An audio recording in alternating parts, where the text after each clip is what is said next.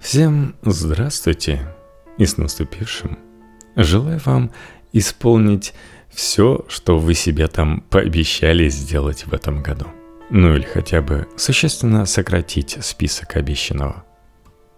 Вы, кстати, знали, что русский Новый год – явление совсем позднее. В нынешнем формате так и вовсе это продукт советской культурной революции. После перехода на Григорианский календарь в 1918 году и отмены празднования Рождества в 29-м, рождественские праздничные традиции, не связанные непосредственно с религиозной темой, как то елка, подарки, гирлянды и прочие украшения, постепенно перешли на Новый год – но потом они уже дополнялись и развивались, но уже в рамках советской культурной и потребительской традиции. От Деда Мороза со Снегурочкой до советского же порошкового шампанского и салата оливье. Начать надо с того, что Новый год – это целиком городской праздник. Деревенская аграрная жизнь – очень сильно связана с природным циклом смены времен года и очень мало зависит от формальных условностей календаря. И в общем, независимо от того, 1 сентября ли или 1 марта русские люди считали началом годового цикла, полноценным народным праздником эта дата не была – Зато в 16-17 веке оформилась пышная официозно-государственная традиция празднования Нового года. Центром празднования была соборная площадь Московского Кремля. Тут, возле паперти Архангельского собора 1 сентября, устанавливали главный праздничный помост – Сюда, под колокольный звон Ивана Великого от Успенского собора шла торжественная процессия патриарха, от Благовещенского – царская. По периметру соборной площади, строго по чинам и на определенных местах стояли бояре, духовенство, да и прочие служилые люди и иностранные гости. Кстати, Лучшие места у паперти Архангельского собора были отведены именно иностранным гостям.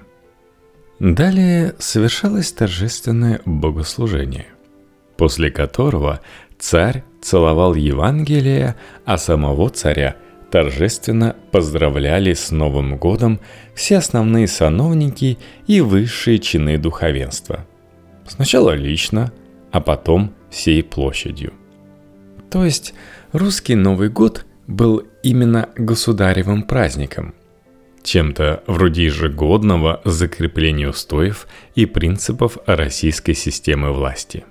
Сам царь на тот момент обращения никакие не делал. Петр I в 1700 году, перенеся Новый год на 1 января, изменил по европейскому образцу не только дату праздника, но и его формат. Строго повелев жителям Москвы, тогда все еще столицы, всячески в этот день веселиться, жечь огни и устраивать фейерверки. Собственно, таким праздником фейерверков и народных гуляний Новый год и оставался все последующие 200 лет, пока советская власть все не изменила. Именно в результате советских календарных и антирелигиозных преобразований Новый год стал важнейшим праздником русских людей, средоточием их надежд, радостей и гастрономических удовольствий. После декрета 18 года о переходе на григорианский календарь Новый год стал предшествовать Рождеству. Но одного этого оказалось мало – чтобы уничтожить рождественские традиции. Елку по-прежнему покупали на Рождество. Подарки тоже дарили на Рождество. А Новый год, собственно, и не был праздником. 1 января был обычный рабочий день. А вот Рождество, 7 января, до 1929 года оставалось выходным. Полноценная антирелигиозная кампания началась только во второй половине 20-х. Но шла она вполне бойко, и к началу 30-х празднование Рождества не просто стало неудобным, но и социально опасным. К этому времени советская система начала перестраиваться с революционно-карательной в тоталитарную, тоже карательную, как мы знаем, даже в большей степени, но опирающаяся на формальные структуры стабильности. И этой новой системе нужен был не идеологический, традиционный, ритмообразующий домашний праздник. Рождество, но без поповщины и вообще – без каких-либо религиозных и любых идеологических коннотаций. Перенос праздничных традиций запретного Рождества на Новый год начинался как движение снизу. Но уже в середине 30-х годов этот процесс был активно подхвачен и сталинским официозом. А в 1947 году, 1 января, стало полноценным праздником, нерабочим днем – Показательно, что взамен сделали рабочим днем 9 мая, День Победы. Новый год получает особый статус в советской системе. День, когда советский человек как бы выпадает из нее. День, когда его никто не трогает. День, когда он предоставлен самому себе. Своей частной жизни, частному уюту, частной радости и частным надеждам. Никакой рождественской елки до 19 века в России не было. А когда в столичных городах стала возникать мода на елки для рождественской отрады детей, она встретила ожесточенное сопротивление со стороны церкви. Церковь видела в елке не только перенос чуждых православию западных традиций, но и угрозу превращения Рождества в светский праздник, лишенный религиозного значения – ни в каких евангельских текстах никакой связи елки и Рождества нет. Традиция рождественской елки появляется в Германии в конце средних веков и имеет весьма невнятный источник. Есть какие-то легенды про святого Бонифация, указавшего на это вечно зеленое, устремленное макушкой в небо дерево как на символ Рождества – есть какие-то соображения о христианизации немецких языческих традиций. Но никакого внятного объяснения, почему немцы решили накрепко связать Рождество и елку, и тем более, почему все остальные сделали то же самое вслед за ними, нет. Впрочем, сопротивление церкви никак не остановило стремительный рост популярности рождественских елок в России – к концу XIX века елки стали непременным атрибутом Рождества. Их продавали буквально везде, и не только на специальных базарах, но также и в зеленых, молочных и мясных лавках. Расширяется и общественный статус елки. Наряду с семейным торжеством в обыкновение входят праздники детской елки, на которые приглашаются дети родственников, знакомых и сослуживцев – уже в 1860-е годы елочные праздники начинают организовывать в официальных учебных заведениях. Тогда же начинает формироваться традиция благотворительных елок для бедных в народных домах и детских приютах. В начале 20 века елка, которой еще недавно не было и которую воспринимали как чуждое западное заимствование – стала одним из главных символов русского праздника, русского домашнего уюта и верности традициям. А потому после революции, во время гражданской войны, голода и прочих бедствий во множестве воспоминаний и записей есть этот удивительный лейтмотив – достать елку на Рождество. Вопреки всему, вопреки рушащемуся, разрушенному русскому миру – вернуть хоть на день ощущение праздника и нормальности бытия. Что касается советской власти, то первое время ей было совсем не до елок. Но как только она окрепла, то почти сразу повела атаку на Рождество, которое люди продолжали праздновать как главный праздник. И удар пришелся именно по чудовищной поповской традиции – рождественской елки. Разумеется, никому и дела не было до того, что церковь еще совсем недавно сама боролась с этой традицией.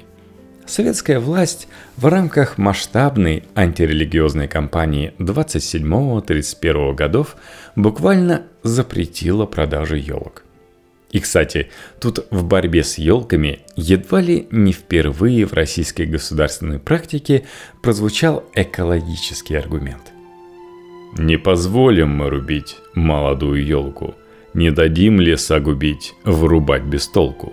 Только тот, кто друг попов, елку праздновать готов, мы с тобой враги попам, Рождества не надо нам. Это, кстати, стихи очень большого русского поэта Александра Веденского, написанные им для детского журнала «Чиж» в 1931 году. И тут, конечно, за прямым пропагандистским смыслом скрывается свойственная поэту абсурдистская ирония. Однако 28 декабря 1935 года в газете «Правда» появилась заметка, подписанная кандидатом в члены Политбюро ЦК ВКПБ Постышевым – в которой он призывал к полноценному празднованию Нового года и организации новогодних елок для советских детей. И уже на следующий день открылась торговля новогодними елками. В воспоминаниях Хрущева эта история рассказана более развернуто. Мы сели в машину Сталина, поместились все в одной. Ехали и разговаривали. Постышев поднял тогда вопрос – Товарищ Сталин, вот была хорошая традиция, и народу понравилось, а детям особенно принесла бы радость рождественская елка. Мы это сейчас осуждаем. А не вернуть ли детям елку? Сталин поддержал его. Возьмите на себя инициативу, выступите в печати с предложением вернуть детям елку, а мы поддержим. Собственно, реабилитация елки становится важнейшим шагом к формированию советского Нового года и окончательному удару по русской рождественской традиции. Ну а в 54-м новогодняя елка появляется в Георгиевском зале Большого Кремлевского дворца. После того, как построят Кремлевский дворец съездов, главная елка страны приедет туда – Теперь елка становится не просто разрешенным атрибутом Нового года, а буквально официальным. Также в советской мифологии есть и елочная линяна. Оно утвердилось как канон в начале 50-х и стало одной из основ образа доброго дедушки Ленина, который очень любит детей. Источников этого канона стала реальная любовь Ленина к рождественской елке – После его смерти 21 января в его доме, по описанию Михаила Кольцова, стояла неприбранная рождественская елка. Также вспоминается история из воспоминаний Бонч-Бруевича о посещении Лениным детской елки в Сокольниках. Но, конечно, не оттуда пошли рассказы про Деда Мороза. Начнем с естественного вопроса про Николая Мирликийского – Санта-Клаус – это поздний фольклорный персонаж, связь которого с христианским святым Николаем Мирликийским, чудотворцем, угодником, только опосредованная. В житии святого Николая есть сюжет про то, как он подбросил кошелек с деньгами в дом бедного горожанина, который хотел продать одну из трех своих дочерей в публичный дом, чтобы собрать на приданное двум другим. Кошелек святого Николая спас девушку от позора – и позволил отцу выдать замуж всех трех дочерей. На основе этой истории в католических странах возникла легенда о том, что кошелек он подбросил в дымоход, и кошелек упал в чулок, оставленный сушиться возле камина. Традиция дарить детям подарки от имени святого Николая возникла в некоторых регионах Европы еще в средние века. Но происходило это не на Рождество, а в день Святого Николая, 6 декабря. Потом, на волне реформации, отвергавшей культ святых, подарки стали дарить на Рождество от имени младенца Иисуса. Но потом все еще раз перемешалось, и авторство подарков вернулось к Святому Николаю. Ну, в Чехии, кстати, до сих пор на Рождество дарит подарки именно Иисус или Ежишек, маленький Иисусик. А Санта-Клаус появился уже в Америке в 1823 году, когда профессор Колумбийского университета Калимент Кларк Мур опубликовал написанную для своих детей стихотворную сказку «Ночь перед Рождеством» или «Визит святого Николая». В этой сказке от святого Николая не осталось почти ничего. Зато появилась повозка, олени, огромная борода, Северный полюс, ну и все такое прочее. Эта сказка стала настолько популярной, что буквально определила образ главного персонажа рождественской мифологии. Нынешний облик Санта-Клауса окончательно был создан в 1931 году художником Хеннон Санблумом для рекламной кампании, ну да, Кока-Колы. В России святой Николай был не просто одним из святых. Это главный русский святой. Он почитался едва ли не наравне с Христом и Богородицей. Праздник святого Николая отмечался отдельно и был очень важной частью русского народного и русского религиозного календаря. И перепутать его с Рождеством – было совсем невозможным. Ни с религиозной, ни с народно-мифологической точек зрения. А потому, когда в Россию стали проникать вместе с елкой и другие западные консюмеристские рождественские традиции, то никакому Санта-Клаусу места в них не было. Тут буквально напрашивается фраза. Его место занял фольклорный персонаж, славянский вариант зимнего сказочного дарителя Дед Мороз. Но это не совсем так. В русском фольклоре никакого доброго Деда Мороза не было. Все силы, связанные с Морозом, были опасные, угрожающие, ничего уютного и домашнего в них не было. Тот же Карачун, основная функция которого – убивать людей и сокращать им жизнь, был куда логичнее, чем добрый Дедушка Мороз. В литературе образ Деда Мороза впервые появляется в рассказе Адаевского «Мороз Иванович». Добрый Мороз Иванович, седой-седой, старик отчасти напоминает знакомый нам образ, но никакого отношения к Рождеству, Новому году, да и вообще к зиме не имеет. В сказке речь идет о начале весны. Ну и подарков он никому не дарит. Это на долгое время единственный Добрый Мороз русской литературы. Все знают кусок из поэмы Некрасова «Мороз, красный нос». Не ветер бушует над бором, не с гор побежали ручьи. Мороз воевода дозором обходит владения свои. Но вообще-то в этой поэме Некрасова речь идет о морозе, как о злой силе. Как и в большинстве других произведений русской литературы XIX века, добрый Дедушка Мороз появляется только среди рождественских елочных украшений – наряду с грибами из папье-маше, шишками из воска или фарфора. Седой бородатый дед с мешком за плечами, как отдаленная отсылка к Санта-Клаусу, культ которого развивается в это время в англосаксонских странах, Дед Мороз и вправду постепенно становится более важной фигурой, чем другие елочные игрушки. Его ставят под елку, выставляют в витринах магазинов. Но главным сказочным персонажем и чудесным дарителем Рождества он так и не стал. Зато когда в 30-е годы в Советском Союзе создавали собственную новогоднюю традицию, Дед Мороз пришелся очень кстати. Он просто получил все функции и облик Санта-Клауса, который как раз к тому времени окончательно сформировался, только вообще без каких-либо религиозных коннотаций – Вместо оленей в качестве волшебного спутника он получил Снегурочку, которая была взята напрямую из русского фольклора. Естественно, через посредничество пьесы Островского и оперы римского Корсакова. Ни в какой дореволюционной рождественской традиции ее вовсе не было. Советского Союза больше нет, а Новый год остался таким, каким его создали в СССР. Может потому, что Рождество по-прежнему следует за Новым годом. А может потому, что в результате всех советских антирелигиозных пертурбаций выстроилась вполне адекватная система зимних праздников, где Новый год – праздник светский и консюмеристский, а Рождество – чисто религиозный. Все-таки и всенародное признание этот праздник получил именно как принципиально несоветский, как праздник отдыха человека от государства и его идеологии.